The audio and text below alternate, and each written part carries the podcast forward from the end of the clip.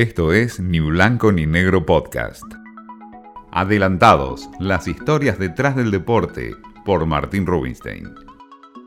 Y después de vivir un Juego Olímpico diferente a los demás, teniendo en cuenta la pandemia, sacando la parte deportiva, los pocos o muchos logros conseguidos por los 177 atletas argentinos, lamentablemente en un contexto distinto a los demás, por no tener público en los estadios, porque había atletas que en plena competencia se contagiaron de COVID y no pudieron participar, y porque fueron cinco, en vez de los cuatro años tradicionales entre Juego Olímpico y Juego Olímpico, hay que pensar en lo que se viene. Hay que pensar en esta reestructuración que siempre hablamos sin importar el gobierno de turno que esté.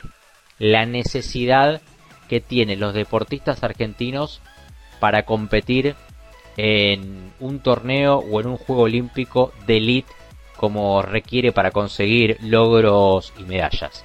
Lo que viene, lo que viene, será en el 2024 París como la próxima cita, por tercera vez en su historia después de 1900, después de 1924, París será la próxima instancia.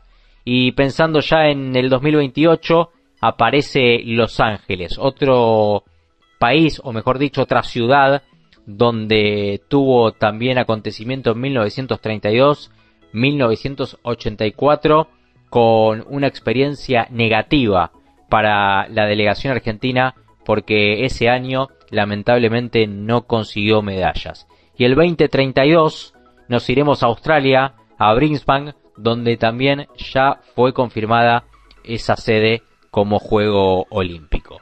Lo que viene, lo que viene será París y los Juegos Olímpicos de a poco se empiezan a vivir. Esto fue Ni Blanco ni Negro Podcast.